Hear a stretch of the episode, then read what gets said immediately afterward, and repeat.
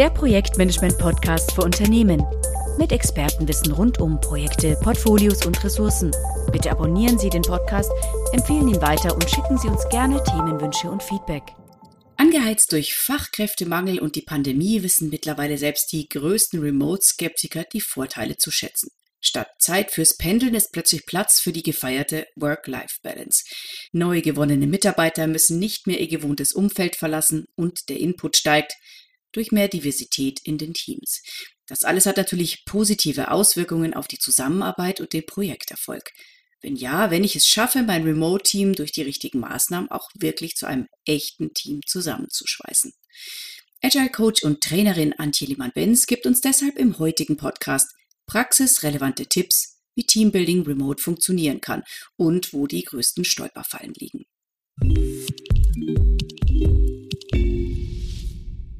Hallo Antje, schön, dass du da bist heute. Hallo. Damit wir alle so die wichtigsten äh, Vor- und Nachteile nochmal auf dem Schirm haben, vielleicht könntest du uns das nochmal ganz kurz zusammenfassen, was aus deiner Sicht Vor- und Nachteile sind mhm. von äh, Remote-Arbeit. Mhm. Ja, genau. Ähm, Im Prinzip ist es, denke ich, so, dass äh, wir wirklich alle auch immer mehr vielleicht auch gewöhnt sind durch die Entwicklungen in letzter Zeit, gerade diejenigen von uns, die in der Wissensarbeit tätig sind, ähm, über die Ferne und virtuell miteinander zu arbeiten.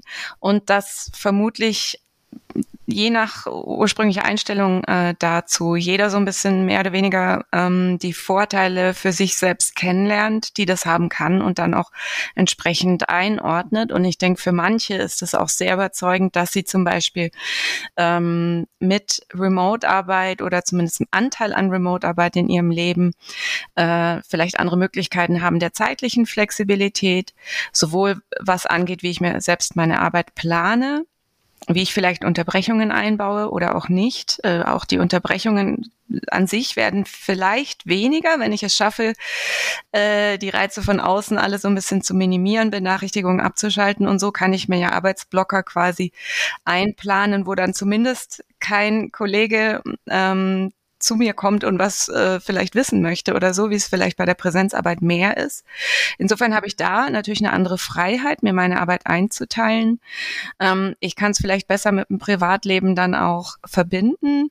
Ähm, klar, zu all diesen Vorteilen gibt es immer auch Nachteile, die wir, denke ich, auch teilweise schon ganz gut kennen ähm, und die natürlich auch wert sind, darüber zu sprechen. Aber wenn es erstmal um die Vorteile geht, würde ich sagen, äh, haben Remote-Teams, Remote-Projekt-Teams, hat man auch den Vorteil, dass man ganz andere Talente bekommen kann. Ähm, vielleicht global verteilt einfach ähm, die, die, die Skills, die Fachkräfte sich auch äh, dort holen kann, wo es die eben gibt, ohne dass diejenigen dann umziehen müssen, dass man sie dazu bringen muss, dass man es erst attraktiv machen muss, äh, unterstützen muss, so ein Umzug. Ähm, andere sind vielleicht gar nicht dazu bereit. Also ich denke, es gibt immer mehr Menschen auch heutzutage, oder ich krieg's auch mit, die wirklich für die Remote Only ein tatsächlicher Vorteil ist äh, und die speziell nach solchen Stellen auch suchen. Man liest es auch vermehrt in Stellenanzeigen, Freiberufler gesuchen als Vorteil, der auch verkauft wird, äh, mitverkauft wird als Attraktivitätsbonus sozusagen, standardunabhängig äh, kann man zusammenarbeiten. Ähm, wir können ähm, virtuell vielleicht auch Technologien einsetzen, äh, die wir sonst vielleicht nicht unbedingt in der Form äh, zur Verfügung hätten, äh, wenn wir miteinander arbeiten. Insofern ähm, gibt doch, glaube ich, mittlerweile sehr viele Vorteile. Vielleicht einer noch, der für, besonders auch aus Unternehmenssicht interessant ist, wenn zum Beispiel Dienstleister anbieten möchten, sowas wie ein rund um die Uhr Support oder so. Ich kann über verschiedene Zeitzonen hinweg mein Team so zusammenstellen, dass ich auch, wenn man so will, quasi ununterbrochen arbeiten könnte. Von einem zum nächsten natürlich läuft, muss da auch ein gewisser Arbeitsfluss stattfinden. Geht nicht immer alles so einfach, aber das wären grundsätzlich mal Vorteile, die man zumindest versuchen kann, ähm, daraus zu schöpfen für Remote Teams, denke ich, ganz große Plusfaktoren. Mhm. Jetzt haben wir die ganzen Vorteile aufgezählt. Ähm, was sind denn so klassische ähm, Bedenken oder auch, auch wirklich ähm, Pain Points von, von Remote-Arbeit irgendwie? Wo hakt's gerne mal, wenn man über ein Screen zusammenarbeitet? Was ähm, erlebst du da immer auch bei deinen Teams, mit denen du zusammenarbeitest, an, mhm. an Herausforderungen? Genauso wie es Vorteile hat, remote zusammenzuarbeiten, bringt es auch Herausforderungen mit sich, unter denen man auch mehr oder weniger ähm, wirklich auch leiden kann, was auch psychologische Effekte äh, äh, ziemlich starke sogar haben kann mitunter. Also ähm, Herausforderungen können sein, dass ich mich zum Beispiel abgeschnitten fühle von meinen anderen Teammitgliedern, bis zu dem Phänomen, dass vielleicht alle das Gefühl haben, sie seien mehr abgeschnitten als der Rest des Teams. Jeder denkt, ich bin irgendwie draußen äh, und die anderen sind irgendwie mehr zusammen. Dabei fühlen sich alle so. Also sogar so ein Phänomen äh, kann auftreten, eine gewisse Isolation bis hin zu einer tatsächlich persönlichen, ähm, zum persönlichen Gefühl der Einsamkeit. Ähm, es ist natürlich auch herausfordernd, so schön es auch ist, äh, dass es möglich ist, über verschiedene Kulturen, Zeitzonen, Ländergrenzen hinweg, geografische Gegebenheiten zusammenzuarbeiten. Da kommen ähm, neue kulturelle Herausforderungen vielleicht auf uns zu, die wir so vielleicht noch nicht kannten vorher. Ähm, Zeitzonen liegt auf der Hand, dass das schwierig sein kann. Da kann es sein, ich muss mal ähm, auf die Antwort eine, auf eine E-Mail und weitere Zuarbeit ähm, vielleicht mich auf eine 24 Stunden Wartezeit einstellen äh, oder so Dinge wie das ähm, zum Beispiel Teammitglieder aus den USA und solche aus Asien fast nie eine gangbare Tageszeit haben, äh, wo sie sich wirklich gut äh, besprechen könnten. Also dass Besprechungen äh, schwierig werden, sprachliche Barrieren, ähm, jede Menge mehr. Also da ist einfach auch viel Teambildung gefordert von den Teamverantwortlichen, vielleicht auch von jedem einzelnen Teammitglied eine gewisse Proaktivität gefordert, um so einer Situation gemeinsam so Herr zu werden, dass man immer noch das Gefühl hat, man kann ähm, ein performantes Projektteam äh, dennoch werden. Und das ist also durchaus möglich, aber die Herausforderungen äh, sind dennoch da, ja. Und vielleicht aus Unternehmenssicht natürlich auch eine gewisse Skepsis, ob denn überhaupt die Produktivität so sein kann äh, bei Remote-Teams, wie man sie vielleicht bei Präsenzteams erwartet sowieso oder gewohnt ist sogar. Ähm, gab es ja auch, ging ja auch durch die Medien ähm, immer wieder in letzter Zeit auch äh, prominente Unternehmensleitende, die äh, kommuniziert haben oder sogar angeordert haben, dass alle äh, bitte wieder zurückzukommen haben, denn im Homeoffice kann ja keine Arbeit richtig stattfinden und so weiter. Also Remote heißt natürlich auch nicht immer nur Homeoffice. Es kann auch heißen, ich sitze im Büro und spreche mit jemand, der im Büro woanders sitzt.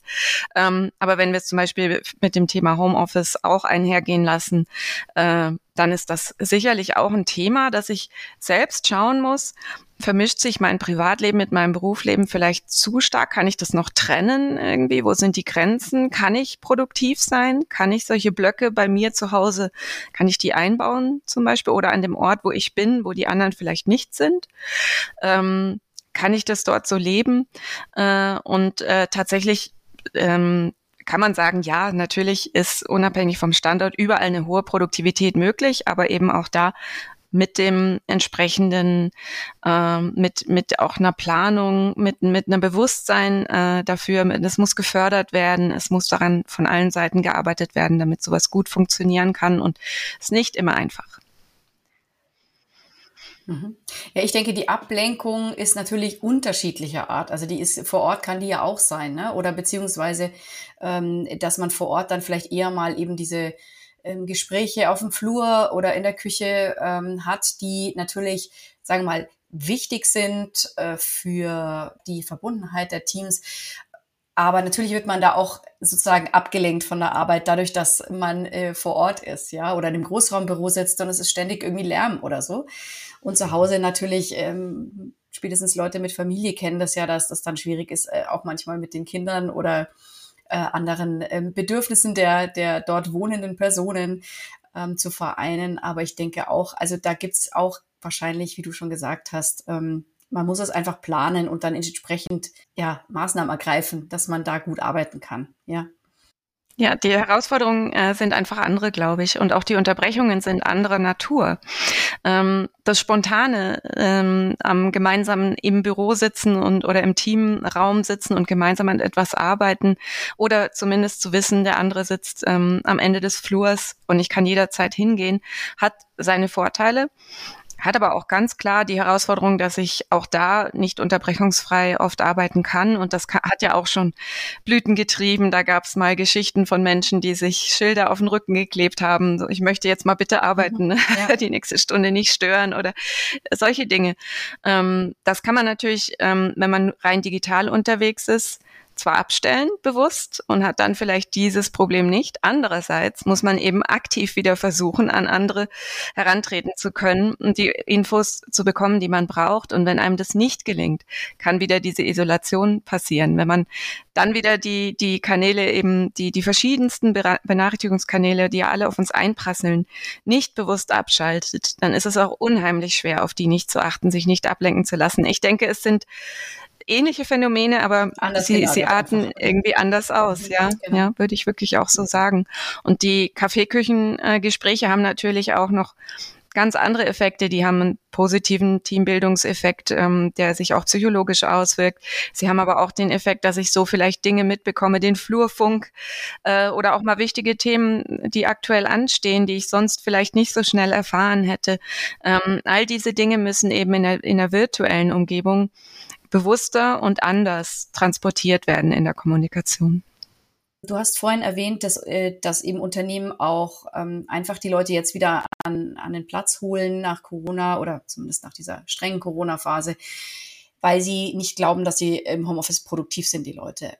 Das finde ich eher widersprüchlich, weil mein Feedback, das ich so äh, von Kollegen, von Freunden, von ja, allgemein bekommen habe, dass eher die Produktivität gestiegen ist durch das Homeoffice, weil sie gar nicht mehr eben diese Pausen machen. Du kannst theoretisch ein Meeting nach dem anderen ohne Pause haben, theoretisch. Ähm, du hast nicht diese ganzen Pläuschchen zwischendurch mal, dass man eher eigentlich dazu neigt, sich zu überarbeiten im Homeoffice. Also deswegen kann ich diesen Vorwurf der fehlenden Produktivität überhaupt nicht nachvollziehen. Hast du da noch mal was gelesen, warum äh, die so argumentieren, die jeweiligen Unternehmen? Ja, ich glaube, da ist auch viel ähm, einfach persönliche Einstellung dahinter und vielleicht auch so ein gewisses Mindset nach dem Motto, wenn ich die Leute nicht sehe, dann habe ich sie nicht so richtig unter Kontrolle. Es ist eigentlich äh, kein gutes Zeichen für Führungskräfte, wobei ich die Argumentation ähm, verstehe, dass man, wenn man sagt, ich möchte, dass die Leute bitte alle zusammenkommen und alle vor Ort sind, damit wir kurze Kommunikationswege haben, das wäre wieder was anderes. Also wenn natürlich der Vorwurf mit im Raum schwingt, daheim arbeitet ihr alle sowieso nichts oder wenn ich euch nicht sehen kann, dann kann ich es nicht kontrollieren, ähm, dann zeugt das natürlich auch von einem Mangel an, einem gewissen Mangel an Vertrauen, ähm, das auch sonst vielleicht ein bisschen ein Warnsignal sein sollte. Mm, ich glaube, auch für viele ähm, macht es einfach die Mischung. Tatsächlich kann man ja sagen, ähm, wenn ich sehr produktiv bin, ähm, und dadurch dann vielleicht so eine Art Burnout entsteht, ähm, dann werde ich natürlich auch wieder unproduktiv. Also wenn ich versuche, so produktiv wie möglich zu sein, mich dadurch auslaste und dann erstmal wieder Ruhe brauche und oder merke, ich, ich kann so nicht mehr den Takt aufrechterhalten, er ist aber nun mal da, dann kann das natürlich zu Problemen führen. Das wäre tatsächlich auch ein Argument, das ich persönlich gelten lassen würde. Aber dann liegt vielleicht nicht dass ähm, die Lösung in der Abschaffung vom Homeoffice, sondern mal im tiefer äh, hinschauen, ähm, wie können wir unsere Meetings zum Beispiel entzerren oder unsere Situ Arbeitssituation generell, unsere Arbeitslast für die Leute erleichtern überhaupt erstmal wahrnehmen, dass diese Situation herrscht, dass die Menschen vielleicht Probleme haben. Ich muss viel mehr hinspüren, glaube ich, wenn ich die Leute nicht sehe, ob es ihnen noch gut geht. Das ist aus meiner Sicht viel wichtiger als, sind sie ja auch produktiv? Das merke ich früher oder später, aber ähm, dieses geht es ihnen noch gut, ist aus meiner Sicht viel wichtiger. Und ähm, dann, dann auch entsprechend darauf reagieren ähm, mit, mit sinnvollen Maßnahmen, das fände ich in, de, äh, in dem Fall das, das Wichtigste. Und wie gesagt, man kann ja auch sich durchaus eine Mischform überlegen. Es müssen ja nicht, es muss ja nicht entweder oder sein, nur virtuell, nur ähm, vor Ort. Es gibt Mischformen. Ich bin ein paar Tage in der Woche im Büro ähm, wir machen vielleicht auch mal äh, sowas wie, wie hybride Team-Meetings, wo die einen online sind, die anderen nicht. Also es gibt ja ganz viele Möglichkeiten zu kombinieren, die verschiedenen Welten und Aspekte. Es muss nicht immer, glaube ich, das ganz straffe Ent, äh, entweder oder sein. Wie ist denn da die Stimmungslage? Hast du da irgendwie mal eine Studie gelesen in letzter Zeit? Ich habe einige gelesen, gerade in Vorbereitung auch auf ähm, Artikel, Vorträge, ähm, die ich zum Thema ähm, gehalten oder veröffentlicht habe. Und daraus ergibt sich tatsächlich ein sehr, sehr diverses Bild. Also es gibt Menschen, die ähm, dass diese neuen Remote-Möglichkeiten, die auch natürlich die, die Corona-Krise angepusht hat oder noch verstärkt hat, ganz klar, die die äh, Vorteile davon auch begrüßen, die das genießen, ähm, so arbeiten zu können, die das auch einfordern für sich, vielleicht sogar bis zu 100 Prozent, kenne ich auch äh, Leute, die das wirklich bevorzugen. Es gibt ganze Firmenmodelle mittlerweile, ganze Unternehmen, die sich so aufstellen, bewusst ne, und das auch als ihr Credo formulieren und sagen, das ist die Zukunft. Umgekehrt gibt es aber auch ähm, Menschen, die nach ganz viel Remote-Arbeit, die vielleicht auch teilweise eher gezwungenermaßen war, äh, sich wirklich danach sehnen, mal wieder vor Ort zusammen zu sein. Die einen vielleicht wenigstens ab und zu, die anderen äh, lieber sogar komplett. Ähm, und genau, insofern gibt's wirklich die ganze Bandbreite an Menschen hier und vor, äh, bevor oder Vorlieben. Und ich, wie gesagt, ich glaube, das muss auch mit in Berücksichtigung gezogen werden, weil wenn ich jemanden dazu zwinge, so zu arbeiten, wie er es nicht so gerne mag, dann werde ich wahrscheinlich auch keine ja. guten Ergebnisse erzielen. Mhm. Naja, ich stelle es mir nur gerade schwierig vor, auch für die Unternehmen, diese Fluktuation in den Vorlieben und diese unterschiedlichen Wünsche da abzubilden, auch mit dem Office Space. Ja, also wenn ich dann äh, den Leuten offen stelle, ob sie reinkommen oder nicht, dann ist halt an vielen Tagen das Office leer äh, und an anderen Tagen ist es voll. Und also das, das stelle ich mir noch schwierig vor. Wie würdest du denn sagen, also gerade Projektteams haben ja nochmal eine besondere Voraussetzungen. Ja, also Remote-Teams können ja langfristig sein. Ja, wenn man sagt, man gründet sein Unternehmen mit lauter Leuten, die an verschiedensten Orten sitzen. Und in Projekten ist es ja aber oft so, dass man generell nach einem Projekt ja oft einen, einen Wechsel hat von, von, von Projektmitgliedern. Projektteammitgliedern. Also es sind ja oft neue Konstellationen, die da zusammenkommen, je nach Projekt. Was ist da nochmal für dich so die her besondere Herausforderung im mhm. Projekt? Genau, also grundsätzlich gilt ja für Projektteams, gibt es dieses alte Modell aus den 60er Jahren von Tuckman, ähm, dieses äh, kennt, kennt vielleicht jeder oder hat schon mal gehört oder viele, ähm, dieses äh, Forming, Storming, Norming, Performing, also dass Teams bestimmte Phasen durchlaufen, ähm, die vor allem, wenn sie eben wie Projektteams eben typischerweise so sind, äh, immer wieder neu zusammengestellt, wieder neu durcheinandergewürfelt werden und irgendwann auch wieder auseinandergehen müssen. Projektteams sind einfach temporär angelegt, sind natürlich oft auch global und virtuell zusammengestellt. Ähm, und insofern äh, kommt hier die, diese allgemeine Herausforderung von virtueller Arbeit ähm, sowieso zum Tragen oder Remote-Teamarbeit. Ähm, mit die größte Herausforderung ist aber auch immer die Vertrauensbildung. Gilt übrigens auch für Projektteams vor Ort. Da ist es auch nicht immer gleich gegeben und äh, selbsterklärend, ähm, dass einfach Vertrauen gebi gebildet werden kann und wenn man zusammenarbeitet. So einfach ist es auch nicht, aber ähm, selbst wenn man, also so, wenn man räumlich nicht zusammensitzt, dann kann das noch schwieriger sein, weil man ja die Körpersprache der anderen weniger mitbekommt. Und wenn ich sie gerade erst kennenlerne, und vielleicht gibt's überhaupt kein Kamerabild in der Software, die wir nutzen oder wie auch immer. Ähm, oder selbst wenn, ist es ja nur ein kleiner Ausschnitt. Ne? Ähm, wenn wir uns gerade erst kennenlernen, ist es unheimlich schwer, jemanden einzuschätzen, wenn ich ihn jetzt ähm, höchstens am Bildschirm sehe und manchmal nicht mal das. Ich erinnere mich ähm, an Projektarbeit von vor über zehn Jahren, wo wir ähm, regelmäßig an ein äh, als globales Projektteam zusammen an, an in Softwareprojekten gearbeitet haben und ja, Tools hatten wir, Software hatten wir, die, die wir zur Kommunikation nutzen konnten, die es damals halt so gab, aber ähm, Webcam war da einfach hatte fast niemand, war auch nicht vorgesehen großartig in der Software, hätte auch die Bandbreite oft nicht hergegeben. Das war damals einfach noch nicht so äh, gang und gäbe. Und insofern habe ich mit Leuten jahrelang zusammengearbeitet, die ich bis heute nie persönlich gesehen habe. Höchstens mal auf irgendeinem Foto irgendwo und manchmal nicht mal das. Ähm, genau, also das ist, glaube ich, eine besondere Herausforderung, sich dann trotzdem zu vertrauen, gut zusammenarbeiten, sich kennenzulernen, kulturelle Barrieren, andere Barrieren vielleicht noch zu überwinden ähm, und das alles äh, und trotzdem äh, gemeinsam gute Ergebnisse erzielen. Das kann natürlich äh, schwierig sein und muss bewusst auch hier wieder und gut begleitet werden, ganz klar.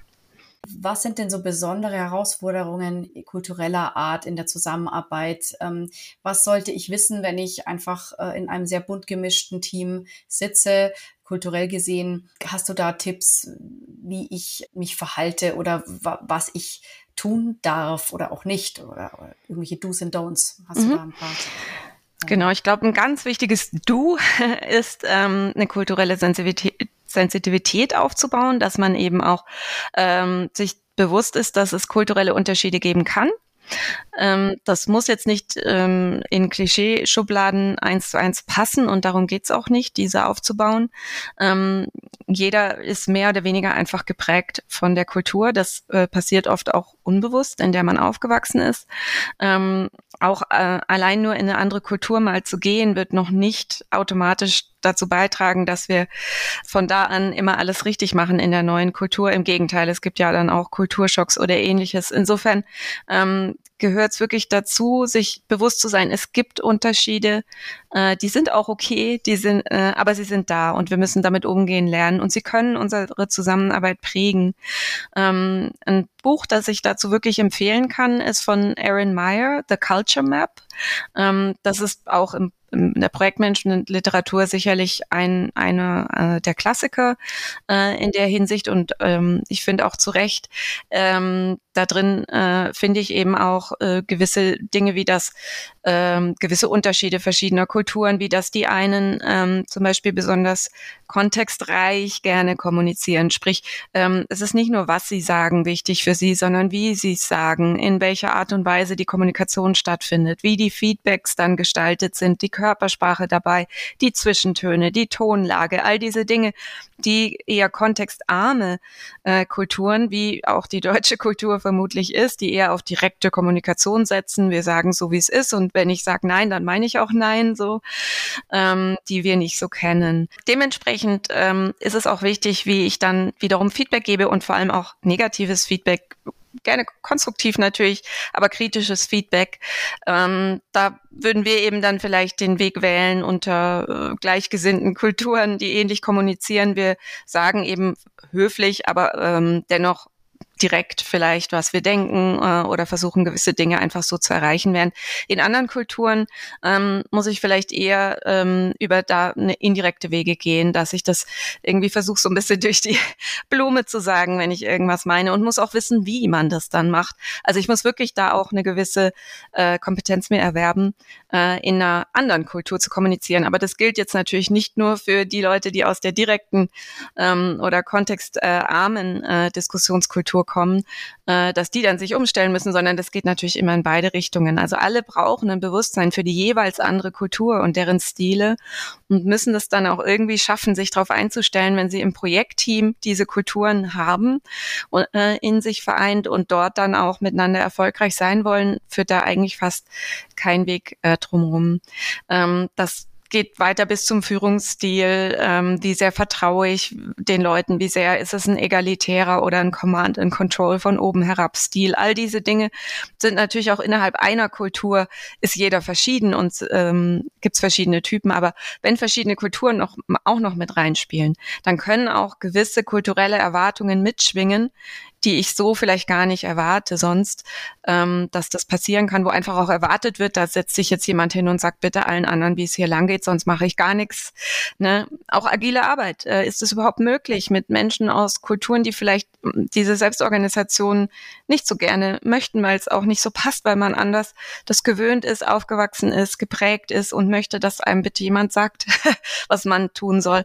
Und was völlig legitim ist, wie gesagt. Also ich glaube, wir müssen uns da aufeinander einstellen und die gegenseitigen Welten äh, dann kennenlernen. Je mehr man natürlich in globalen Teams arbeitet, desto mehr sammelt man da Erfahrungen. Aber Trial and Error einfach mal machen und vielleicht auf die Nase fallen miteinander kann eben auch sehr wehtun. Ich glaube, es ist gut, sich da auch nochmal entsprechend zu bilden, einzulesen, Bewusstsein zu schaffen, gemeinsam an solchen Themen auch zu arbeiten, vielleicht auch einfach mal offen drüber sprechen, soweit es halt geht. Natürlich auf vorsichtige Art und Weise, aber das durchaus auch mal in einem Teambildungsworkshop oder so thematisieren, wenn es notwendig ist, erscheint. Also wenn ich in ein internationales Team reingeworfen werde, soll ich dann quasi mich selber bilden oder würdest du das eher schon sehen bei den Teamleads oder bei den ja, Scrum Master, wie auch immer, in welchem Kontext man da arbeitet, dass die eben im Rahmen von Teambuilding-Maßnahmen hm, zumindest das Thema für das Thema mal sensibilisieren, oder, oder nur bei Bedarf, wenn dann Probleme auftauchen? Was wäre da so deine Herangehensweise? Ja, ich kann mir vorstellen, wenn ich jetzt mit einem Thema wie kulturelle Sensitivität am Anfang äh, komme, wenn ein Team sich gerade erst kennenlernt, dann kann das auch ein bisschen komisch und zu viel sein für die Beteiligten, wenn wir auch noch gar nicht wissen, ob wie weit es überhaupt äh, sich durchschlagen wird. Ähm, vielleicht ist es auch okay, vielleicht haben die Leute auch schon eine gewisse Erfahrung und dann braucht es glaube ich, nicht. Also ich persönlich würde sowieso immer als Teamcoach, Teamlead, Führungsperson eines Teams, äh, Moderator auch ähm, äh, von Teammeetings, ähm, damit irgendwie beauftragte Person, würde ich immer äh, vorsichtig herangehen, immer erstmal zuhören, zuschauen, wie, was, wie ist dieses Team aufgestellt, was, was treibt sie um, was sind ihre Konflikte ähm, und was sind ihre Probleme, Herausforderungen und dann die Werkzeuge suchen, die helfen können. Und da kann natürlich mal ein Bewusstseinsworkshop, ähm, eine Buchempfehlung auch vielleicht an alle oder so, kann dann durchaus der richtige Weg sein, aber mit Maß, würde ich sagen, mit Augenmaß, dann, wenn es passt und wenn es sich als die stimmige Maßnahme anfühlt. Ja. Genau. Mhm. Also nicht zu früh mit der Brechkeule sozusagen daherkommen äh, und da ähm, gleich was erzwingen wollen, dass jetzt alle interkulturelle Meister Ich finde, ja, die ganzen zwischenmenschlichen Themen, ähm, da muss ich immer sehr, sehr vorsichtig agieren. Ich kann immer auch Leute sehr schnell vor den Kopf stoßen. Ähm, ich darf auch nicht kommunizieren. Ich habe kein Vertrauen an euch, dass ihr das als globales Team jetzt auf Anhieb selbst gut hinbekommt. Ich glaube, ihr braucht erstmal das und das. Ähm, das ist, glaube ich, nie ein gutes ja, Signal ja. und auch Zwang oder selbst dringende Bitten äh, können auch manchmal ein bisschen, ähm, ja, schlecht ankommen, wenn die Team Mitglieder gar nicht verstehen, warum das gerade äh, so gemacht oder kommuniziert wird. Insofern würde ich immer bei Remote-Teams sowieso immer gucken, ähm, es gibt so viele mögliche Herausforderungen. Was ist für dieses Team gerade aktuell die größte? Wo, was sind ihre Baustellen? Wo wollen wir momentan dran arbeiten und sie dann auch mitnehmen? Ja. Mhm. Das kann ja auch anderer Art sein, gar nicht kultureller Art, dass da ähm, Spannungen auftauchen, auch zwischen Persönlichkeitsstrukturen. Das hat ja mit Kultur dann nicht unbedingt ja. immer was. Und es ist auch schwer, den Unterschied festzumachen. Ne? Oft habe ich ja nur so Vermutungen. Ja, es könnte dran liegen, dass der jetzt so aufbrausend ist, weil der kommt doch da und daher. Damit kann ich auch falsch liegen. Ne? Also, ja. Gibt es denn spezielle Tools, die du verwendest für Teambuilding oder sind es alles eher Kollaborationstools, die halt unterstützend wirken, dass man gut zusammenarbeiten kann als Team? Ähm, ja, ich denke, die Grenzen sind schon fließend. Ähm, es ist aber auch so, dass die Tools natürlich gerade in letzter Zeit immer besser geworden sind und auch immer mehr Möglichkeiten bieten, auch technische Möglichkeiten, äh, Teambuilding-Maßnahmen äh, einfach auch gut unterstützt zu bekommen. Also ich denke da besonders an vielleicht mal so virtuelle Umfragetools, die besonders interaktiv sind, vielleicht auch Spaß machen, so wie Mentimeter, wo ich sogar Quizze machen kann, um mit dem Team äh, vielleicht auch mal einen tollen Workshop zu gestalten, um sich besser kennenzulernen äh, und eben auch diesen Fun-Faktor damit reinbringen kann. Ähm, dann gibt's aber auch ähm, virtuelle Whiteboard-Software wie äh, Miro oder Mural oder im DSVGO-relevanten Raum äh, auch so äh, natürlich besonders dominant dann Concept Board, Color Board, solche Tools, die aber alle äh, ähnlich funktionieren, wo ich einfach auch dieses Gefühl ähm, ein bisschen, nicht komplett, aber ein bisschen simulieren kann, replizieren kann, dass ich auch habe, wenn ich im Raum zusammen am Whiteboard stehe und damit Post-its mein Brainstorming mache, dann ähm, zu bestimmten Themen, dann kann ich das eben besonders schön auch mit virtueller Whiteboard-Software äh, wiedergeben. Da gibt's dann auch Templates ohne Ende, die ich nutzen kann, ähm, die auch tolle Vorschläge äh, vielleicht wiederum geben können, mir als derjenige oder diejenige, die das ähm, so ein bisschen führend gestalten muss äh, oder soll. Ähm, auch Firmen wie Mural, da stehen ja auch wieder Unternehmen dahinter, äh, posten ganz viel in ihren Blogs und so über ihre eigenen Maßnahmen des der Teambuilding, äh, des Teambuildings in ihren Unternehmen, wo sie natürlich ihre Software auch einsetzen. Also da kann man auch mit mit Gamification und so, da kann man unheimlich viel ähm, sich Anleihen holen. Natürlich muss es im Unternehmen zulässig sein, so eine Software einzusetzen. Manchmal geht nicht allzu viel in, in größere, vielen größeren Konzernen, die besonders auf Datenschutz achten müssen. Ähm, geht vielleicht nicht ganz so viel viel, äh, dann muss ich eben nutzen, was ich habe. Und generell gilt natürlich sowieso, das Tool macht's ja nicht, der Mensch davor macht's sozusagen, aber es ist natürlich umso besser, wenn das Tool dann auch gut passt und bestimmte Dinge einfach ermöglicht, die ich gerne machen möchte. Ähm, genau, dann natürlich ganz normale Konferenzsoftware wie, wie MS Teams oder Zoom oder ähnliches bieten auch immer mehr Möglichkeiten der Interaktion und die auch ein bisschen kurzweiliger zu gestalten, ähm, so wie zum Beispiel Gruppenräume, also Breakout Rooms einzurichten, wo ich den Leuten auch eine Aufgabe geben kann, äh, an der sie arbeiten sollen und dann können sie das in Kleingruppen machen, so wie man es im echten Leben, sage ich mal, äh, vielleicht auch machen würde. Ähm, das hat auch gerade im virtuellen Raum bietet es unheimlich viel positive Effekte. Ich kriege immer wieder da auch sehr dankbare Rückmeldungen, dass man in Kleingruppen sich nochmal ganz anders austauschen kann, dann aber zurückkommt in die große Gruppe und die Ergebnisse sammelt, also trotzdem diesen Effekt hat, dieser Gruppendynamik hat. Äh, gerade die Kombination macht es da auch oft. Ähm, da gibt's tolle Sachen. Und wenn ich äh, Scrum Master bin und mit Scrum Teams arbeite, dann gibt's natürlich auch im Bereich retrospektiven Formate zum Beispiel unheimlich viel, was ich machen kann. Ähm, da sind den Möglichkeiten kaum noch Grenzen gesetzt. Da gibt's immer mehr Angebote mittlerweile, als, glaube ich, je ein Mensch alle umsetzen könnte. Insofern ähm, und gerade auch im virtuellen Raum äh, kann ich da sehr, sehr viel machen, glaube ich, mittlerweile, ja. Kannst du uns da mal ein Beispiel nennen für so Maßnahmen? Weil wir haben jetzt immer recht theoretisch gesprochen. Äh, vielleicht auch oder ein, ein Beispiel-Meeting mal skizzieren, wann da welche Elemente eingebaut werden, die eben zum Teambuilding beitragen. Mhm. Genau, also wenn es jetzt ein, ein Teambuildings-Workshop äh, ist oder vielleicht auch mal sowas wie ein Lessons Learned Workshop, eine Retrospektive zu einem bestimmten Thema, ähm, dann äh, würde ich eigentlich ähm, ja, ich würde in beiden ähm, Situationen wahrscheinlich ein bisschen anders vorgehen. Das eine dreht sich ums Problem, das andere dreht sich drum um die Zielsetzung, sich vielleicht ein bisschen besser kennenzulernen, Vertrauen aufzubauen. Was aber beide äh, Themen und auch andere gemeinsam haben, ist, dass wir ähm, auch diesen Rahmen haben möchten und den sollte ich erstmal einführen. also dass ich quasi äh, solche besonderen Team-Meetings, wo es wirklich darum geht, die, die Leute miteinander an was arbeiten zu lassen, an wichtigen Erkenntnissen arbeiten zu lassen, an Vertrauensbildung arbeiten zu lassen, dass ich sie erstmal einstimme auf diese Stimmung, auf diese Situation in diesem Meeting mit zum Beispiel einem Einstimmungsformat, wie da gibt es unheimlich viele, aber sowas wie ESVP oder so, also ESVP, ähm, Explorer, Shopper, Vacationer, Prisoner, wo ich die Leute erstmal bitte,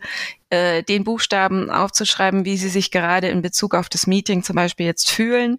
Fühlen sie sich wie Explorer? Haben sie gerade voll Lust auf dieses Treffen und wollen es auch schön gestalten und sind voll dabei? Oder eher wie ein Shopper, der sich mal so umschaut, ähm, mal sehen, ob ich irgendwas finde und wenn, wenn irgendwas dabei ist, dann nehme ich es mit. Äh, oder ähm, ein Vacationer, ich bin nur hier, weil ich gerade woanders nicht sein will, da gefällt es mir weniger. Oder ein Prisoner will also gar nicht da sein. Und diese ähm, diese Dinge schon mal wahrzunehmen, bevor es überhaupt losgeht, ist, glaube ich, sehr wichtig, die Stimmung im Team einzufangen. Damit würde ich bei solchen Meetings, ähm, wo es wirklich um was geht, wo es darum geht, wir arbeiten gemeinsam an Erkenntnissen, müssen auch Vertrauen äh, zueinander haben, damit es funktionieren kann, müssen auch ein bisschen offen sein. Äh, da würde ich dann immer mit so ähm, Einstimmungsübungen arbeiten, damit ich das ein Gefühl dafür habe, habe ich hier Leute dabei, die eigentlich gar keine Lust haben gerade. Und dann muss ich da vielleicht auch drauf reagieren, das ein bisschen genauer erfragen, was los ist, ein bisschen Rücksicht nehmen äh, und so weiter. Oder zu, kann mir dann nachher zumindest erklären, wieso bestimmte Dinge vielleicht nicht so funktioniert haben. Denn die Grundstimmung äh, zu kennen spielt schon eine ganz wichtige Rolle, gerade im virtuellen Setting, wo ich sie ja auch aus der Körpersprache nicht immer so rauslesen kann. Ähm, aber mhm. kann, kann ich da kurz ja. zwischengrätschen? Wie ist da deine Erfahrung? Mhm. Geben die Leute echt Prisoner an? Also, das ist ja schon ein hartes Feedback irgendwie, ne? Ich will hier gar nicht ja. sein. Also mhm. das stimmt, ein gewisses Vertrauen muss da sein, eine gewisse psychologische Sicherheit muss im Team herrschen, äh, sonst werden wahrscheinlich Leute entweder lügen tatsächlich ähm, oder ähm, werden vielleicht sagen, ich, ich versuchen sich zu enthalten oder das, ach, ich habe meine Technik macht gerade nicht mit oder so, ne, solche Dinge. ähm, das, äh, aber gut, das ist dann auch schon mal ein Zeichen, ne? Ähm, genau. Also ich habe aber schon erlebt, jetzt äh, tatsächlich mehr in Präsenzformaten, wo man das auch machen kann in der Art, ähm, dass Leute da sehr ehrlich sind. Ja, warum nicht? Also äh, das ist persönliche Typsache ein bisschen. Manche sind sehr höflich und würden das nicht so gern zugeben, aber andere haben da überhaupt kein Problem damit zu sagen, hm, ich, ich wäre eigentlich gerade lieber woanders. Ich, ich bin hier, weil ich hergeschickt wurde. Ähm, passiert mir auch mal in Unikursen oder so. Ich bin hier für die Credits. der Rest, ja, nehme ich mir mal mit vielleicht, aber muss nicht. Ähm, kann schon vorkommen und ist auch in Ordnung. Es muss nicht jeder immer alles toll finden, was gerade passiert. Ähm, aber ich, ich, es hilft mir natürlich unheimlich, das zu wissen. Dann kann ich ganz anders damit umgehen. Ist eine Herausforderung, aber ist die Realität auch. Ja. Aber ist es nicht so, wie am Anfang ist ja, würde ich jetzt mal voraussetzen, besteht ja eben noch nicht mhm. so ein Vertrauen, weil man sich noch nicht so kennt. Mhm. Ja, also angenommen, es ist ein neues Projektteam, man beschnuppert sich erstmal so oder man schaut erstmal, wer ist denn das überhaupt? Mhm. Da ist ja noch überhaupt kein Vertrauen, da kann ja, ja. gar nicht. Ja. Wann würdest du denn dann so eine Maßnahme mhm. ähm, fahren? Also so ein, oder so ein Abfragen von mhm. der Stimmung? Ja, es stimmt tatsächlich. Bei ganz neuen Teams mache ich eher äh, andere Formate, dass wir zum Beispiel sowas machen, wie gemeinsam die Zukunft ähm, unseres Projekts oder die Ziele zu verstehen und vielleicht Visionen zu entwickeln, vielleicht auch Worst-Case-Szenarien zu überlegen, die wir dann vielleicht verhindern wollen oder so. Also da würde ich wahrscheinlich eher inhaltlich arbeiten wollen. Immer noch mit spielerischen Formaten, aber vorsichtig. Da kenne ich die Leute auch noch nicht. Das ist ist ja die Forming-Phase, genau, da ist man noch ein bisschen vorsichtig. Ähm, sowas wie ESVP kann ich mir gut vorstellen, wenn ich die Leute schon ein bisschen besser kenne. Das kann durchaus nach einer relativ kurzen Zeit, je nachdem, wie eng man zusammenarbeitet, der Fall sein. Äh, ich hatte es jetzt auch im Kopf für sowas wie eben ein Lessons Learned Workshop. Also es ist irgendwas passiert, man hat Probleme ähm, im Projekt vielleicht gehabt, die man erörtern möchte gemeinsam. Wie konnte das passieren? Wie können wir es besser verstehen? Wie kann das in Zukunft anders ablaufen? Und dann äh, trifft man sich quasi, um solche ähm, Analysen zu machen und Maßnahmen abzuleiten. Mhm. Gibt es noch weitere Maßnahmen, die du in äh, einen Workshop dann so einbauen würdest? Mhm. Genau, bei so einer Einstimmung noch wichtiger als spielerische Formate, die können unterstützen, aber noch wichtiger ist, die Absicht hervorzutun äh, und zu klar zu kommunizieren. Das ist zum Beispiel, dass es jetzt ähm, in einem zum Beispiel Meeting, wo es um Probleme geht und die aktuell zu besprechen, äh, nicht um Fingerpointing oder Blaming geht, nicht um Schuldzuweisungen, sondern dass es äh, dient, um die Situation besser zu verstehen, in Zukunft zu verhindern, was wieder allen zugutekommen soll. Generell ist das für mich ganz wichtig, auch in virtuellen Besprechungen, dass immer so ein Rahmen aufgezogen wird, wo sich die Leute auch sicher fühlen können, wo sie wissen, es geht nicht drum, dass ihnen jetzt irgendwann der Kopf abgerissen wird. Das gilt sowieso für alle Arbeitsmeetings und alle Projektteam-Meetings, aber in solchen, wo es vielleicht ein bisschen persönlicher werden kann, äh, noch ganz besonders mehr. Dann gibt's wie gesagt, viele retrospektiven Formate, die auch dienen äh, der Erkenntnisgewinnung, ähm, wie zum Beispiel sowas wie äh, ja, ähm, ganz einfaches Start, Stop, Continue oder so. Was wollen wir in Zukunft äh, besser machen oder anders machen oder neu machen? Was wollen wir nicht mehr machen? Was wollen wir weitermachen, weil es gut war und so. Solche Formate, ähm, da gibt's natürlich endlose Variationen dazu, aber mal, mal mehr, mal weniger ähm, verspielt auch, aber äh, denke ich immer mit dem gleichen Ziel. Wir wollen gemeinsam brainstormen, wie wir quasi unsere Arbeit verbessern können. Ähm, sowas würde ich immer mit Hilfe eines Boards, das das irgendwie unterstützt, einsetzen. Wie gesagt, da gibt es dann Templates, habe ich aber auch schon in Unternehmen in unternehmenseigenen Intranet-Plattformen auch schon gesehen, dass es da viel gibt, was man nutzen kann. Ähm, Genau, dann äh, genauso wichtig wie, wie eine Einstimmung äh, und äh, ähm, Sammeln der Ideen und Maßnahmen ist, denke ich, am Ende noch eine gemeinsame Entscheidung, vielleicht auch sowas wie ein Voting-Prozess.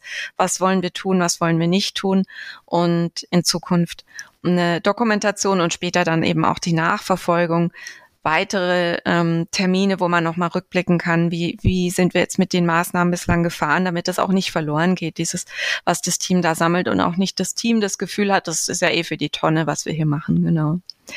Wenn es jetzt wirklich ganz am Anfang um Teambildung geht äh, und sich genau sich genauer kennenlernen, da würde ich wohl eher mit Formaten arbeiten, die eben dienen, ähm, sich persönlich besser kennenzulernen. Da würde ich immer raten, dass man ein bisschen in die Tiefe geht, jetzt nicht nur Smalltalk einbaut und Kaffee, ähm, Coffee Breaks, die auch wichtig sind, aber da dann eben nicht nur über ähm, das Wetter sprechen oder was man gestern so gemacht hat oder nächste Woche irgendein Event, wo man hingeht, ist alles spannend und nicht, nicht unwichtig. Aber noch wichtiger wäre für ein Team, das zusammenwachsen möchte, das, was eigentlich an der Stelle ein bisschen unangenehm ist, wenn man sich noch nicht kennt, dass man auch mal über Themen redet, die, ähm, die vielleicht äh, ein bisschen persönlicher sind. Also was äh, sind gerade große Herausforderungen, mit denen ich zu tun habe? Was sind äh, Wünsche, Träume, Ziele, wo ich vielleicht mal hin will? Was, was bewegt mich? Was treibt mich an? Was regt mich auf? Ähm, solche Fragen vorsichtig einbauen. Ich habe mal ein Format erlebt, es war in einem virtuellen Teambuildings-Workshop, ähm, da ging es äh, drum, so ähm, man sollte Dinge über sich preisgeben, gerne auch ein bisschen persönlichere, die die anderen vermutlich noch nicht über einen wissen und dabei dann auch immer eine kleine Lüge einstreuen. Und die Leute mussten dann erkennen, was ist das, was sind die wirklichen Aussagen, was sind die Lügen. Äh, da, es gibt wirklich viele schöne Dinge, die man machen kann. Ich glaube, das Wichtigste ist, sich einmal damit auseinanderzusetzen, sich bewusst zu sein, dass man sich nur besser kennenlernt, wenn man auch ein bisschen was übereinander weiß. Es, man muss sich nicht komplett, das ist klar, komplett hier äh, alles Private ausplaudern, das auch nicht. Man darf seine Geheimnisse haben, aber so ein bisschen was über sich preisgeben, das zu fördern, vorsichtig wie immer, ist, glaube ich, ähm, ist gut. Und wenn es tolle Formate gibt, die das Ganze ein bisschen lustiger, kurzweiliger gestalten, umso besser. Jetzt haben wir über Tools gesprochen, über Maßnahmen, die man einbauen kann. Fällt dir noch eine wichtige Maßnahme ein oder ein Tool, das du besonders gerne verwendest, weil es dir immer schon so positive Effekte beschert hat? Ja, das ist wirklich schwierig, weil es tatsächlich so situativ äh, unterschiedlich ist. Ähm, aber es gibt noch ein paar Dinge, die mir einfallen für virtuelle Teams, wie zum Beispiel sowas wie ein Fishbowl-Window, wo man, ähm, wo jeder im Team ähm, einfach äh, in ein Online-Event quasi teil oder in einem teilnimmt, wo dann die Kamera auch angeschalten ist. Aber das heißt nicht, dass man sich miteinander sprechen muss. Es gibt nicht wie immer ähm, eine Agenda. Das kann ja auch sehr ermüdend sein, wenn man den ganzen Tag nichts anderes mehr macht als Meetings mit Agendas. Dann kommt man zu auch nichts mehr, sondern es geht um die reinen Arbeitszeiten, dass man da aber auch nicht isoliert ist. Äh, da kann es zum Beispiel helfen, sowas zu machen, wo alle in einen Raum kommen, wie im Großraumbüro. Jeder hat die Kamera an und wenn einer was vom anderen braucht, dann kann man auch mal in den Nebenraum gehen oder sich austauschen. Ähm, Gerade so, als würde man zusammensitzen, das so ein bisschen simulieren. Ähm, es gibt viele Tools, die versuchen, bisschen mehr zu simulieren, äh, wie es ist, wenn wir in echt zusammensitzen. Ähm, da gibt's vielleicht noch ähm, was ganz Wichtiges, äh, was ganz Witziges, das heißt äh, soundofcolleagues.com. Äh, da kann ich mir Geräusche einer echten Büroumgebung, kann ich mir da virtuell quasi von dieser Website holen und fühle mich dann ein bisschen mehr so als säße ich im Büro. Das kann, klingt witzig, klingt trivial, kann aber durchaus ähm, psychologische Effekte hervorrufen, die sich auch positiv auf die Produktivität auswirken. Ja, das ist wahrscheinlich auch wieder so eine individuelle genau. Geschichte, ob man das mag äh, oder ob man dann lieber Ruhe hat. Ähm, genau. Aber es ist schön zu wissen, klar, dass es das gibt. Ganz klar, man kann es auch hoch ja. und runter drehen, aber was mir auch ähm, gefallen hat, neben der Culture Map, äh, ist ein Buch, was so ähnlich heißt, aber eigentlich ein bisschen anders aufgebaut ist, ähm, heißt The Culture Code. Da geht es aber nicht um, um internationale Kulturen, sondern es geht um Teamkultur und was ein Team braucht. Also was ist der Culture Code für erfolgreiche Teams? Ähm, und das ist natürlich eher was Generelles, nicht nur für virtuelle Teams, aber wie immer muss man bei virtuellen Teams vielleicht noch mehr das Bewusstsein dafür haben, wie wichtig das ist. Ähm, ein Lieblingszitat von mir ähm, aus dem Buch ist äh, die Lösung, also ich sag's mal auf Deutsch, das Buch ist auf Englisch, aber die Lösung eines erfolgreichen Teams liegt nicht im Intellekt oder in der Erfahrung, sondern, also auch der Einzelnen, sondern vielmehr in seiner Fähigkeit, als Einheit zusammenzuarbeiten. Es klingt verrückt, aber selbst wenn ich die schlauesten Menschen zusammentue und in einen Raum stecke und sie an was arbeiten lasse, müssen sie nicht unbedingt erfolgreicher sein in der Lösung dieses Problems als ein anderes Team, was einfach super ja, gut ja. miteinander kann ja. und dann besonders kreativ wird. Da erzählt er auch am Anfang davon, ähm, wie er irgendwie, wie sie mal ein Experiment gemacht haben, wo dann irgendwie so ein paar Wissenschaftler zusammensaßen und so ein Spaghetti-Marshmallow-Turm bauen sollten. Nebendran die Kindergartengruppe und die waren halt irgendwie, de deren Turm war am Ende deutlich höher und es war einfach nichts durchdacht, sondern die haben einfach fast wortlos, die mussten gar nicht viel mit äh, miteinander reden. Es war nicht in der Kommunikation unbedingt, es war in diesem Eingespieltsein. Jeder hat so ein bisschen gemacht, äh, einfach intuitiv, was er gedacht hat, dass seine Rolle ist. Die Hierarchie hat sich automatisch rausgebildet. Ab und zu hat einer mal ein paar Befehle an die anderen gebellt und das war's. Und damit sind die sehr weit gekommen. Ähm, die anderen, die eher verkopft rangegangen waren, waren, die konnten kaum bauen, weil sie zu viel diskutiert haben und sich uneinig waren. Insofern, ähm, glaube ich, können wir wirklich daraus positive Effekte ziehen, ähm, dass wir es einfach auch schaffen müssen, diese Einheit herzustellen, auch im virtuellen Raum. Und das ist, glaube ich, äh, da liegt, glaube ich, das, das Geheimnis so ein bisschen der erfolgreichen Zusammenarbeit. Jetzt hast du schon zwei Bücher genannt. Gibt es noch irgendwelche Literaturtipps oder Workshop-Empfehlungen oder Handlungsempfehlungen, die du uns zur besseren Teambildung vorschlagen kannst noch? Mhm. Es gibt noch zwei Artikel, die ich persönlich ähm, sehr gern gelesen habe oder gern referenziere, auch äh, wenn ich über das Thema spreche. Das eine ist von ähm, Gupta Govindarayan. Und ich hoffe immer, dass ich ihn richtig ausspreche, sonst möge es mir kann verzeihen. Ja, Why Global leider nichts dazu sagen. ja. nee. Why Global Business Teams Fail, danach kann man mhm. schon mal suchen, ähm, und zwar vom äh, Massachusetts Institute, äh, Institute of Technology, ähm, MIT Sloan Management Review, Summer äh, 01, also Sommer 01 Ausgabe 2001, ist wirklich mhm. schon älter. Ähm, ist ein Klassiker, wenn man so will, auch im Projektmanagement, denke ich, gern gelesen, gern referenziert, ähm, weil es eben auch ähm, die speziellen Herausforderungen globaler Projektteams nochmal wirklich gut wiedergibt. Da wird auch viel über Vertrauen gesprochen als eine der größten Hürde. Auch wie wichtig es ist, dass Kommunikation fließen kann, ohne Hindernisse möglichst, ohne Missverständnisse, dass Abstimmung über den Arbeitsstatus wichtig ist, äh, dass das möglich ist, weil wir sonst im luftleeren Raum hängen, wie die anderen gerade unterwegs sind, wo die gerade stehen, dass ein häufiger Austausch möglich sein sollte. Hat man eben schon 2001 äh, gewusst. Natürlich gab es damals noch nicht die Technik wie heute, aber die Prinzipien waren die gleichen und sind es auch immer noch, ähm, dass Körpersprache wichtig ist und dass Menschen sich nicht einsam fühlen sollten. Also dass viele dieser Ideen, Anregungen sind aus diesem Artikel, der auch erforscht hat, wirklich. Also da gibt es auch Forschungsbasis dann dazu, in diesem Artikel nachzulesen, wie wichtig das ist und was erfolgreiche Teams da auch wirklich nachweisbar ausmacht. Ähm, Genau, und dann ähm, mag ich persönlich äh, noch einen Artikel ganz gern oder erzähle auch gern äh, davon. Der heißt Why Emotionally Intelligent People Embrace the Awkward Rule of the Conversation, backed by Science. Also wie wichtig es ist, eben nicht nur Smalltalk zu betreiben, sondern auch mal den anderen zu fragen, was ist gerade deine größte Herausforderung? Und mal in Medias Res zu gehen, ähm, bisschen tiefer ähm, auch äh, sich kennenzulernen, bisschen genauer sich kennenzulernen und tiefer in die Konversation Konversation, in die persönliche Konversation auch einzusteigen, ist also wirklich auch nachweisbar, hat einen psychologischen Effekt auf die Vertrauensbildung, geht auch mit Menschen, die sich kaum oder gar nicht kennen. Also ich habe auch schon Übungen gemacht in Vorträgen, wo ich die Leute in Breakout Rooms geschickt habe und sie genau die Frage habe stellen lassen und die kannten sich noch nicht, kamen zurück und haben gemeint, ja, also keine Wunderwaffe, aber ich kenne den anderen jetzt ein Stück besser tatsächlich. Man hat sich kennenlernen können. Es funktioniert. Und die, dieses Experiment wird auch in dem Artikel beschrieben, kann man also auch nur ans äh, Herz legen. Von meiner Seite aus wäre ich jetzt durch mit meinen wichtigsten Fragen. Vielleicht hast du noch einfach ganz kurz ein Wrap-up für uns, ähm, was denn für dich einfach so die wichtigsten Schritte nochmal sind mhm. für teambildende Maßnahmen, dass man das so als Checkliste nochmal im Kopf mit, mitnimmt aus dem Podcast. Ja. Genau, also der zwischenmenschliche Faktor, ganz klar bei unserem Thema heute enorm wichtig. Vertrauen, psychologische Sicherheit aufbauen, nicht nur bei virtuellen, aber besonders darauf achten, dass das auch im virtuellen Raum überhaupt geschehen kann. Früh und häufig daran arbeiten. Ähm, dann Einsatz von Tools und Methoden bewusst planen und mit dem Team gemeinsam planen, nicht über sie hinweg, sie auch zu nichts zwingen.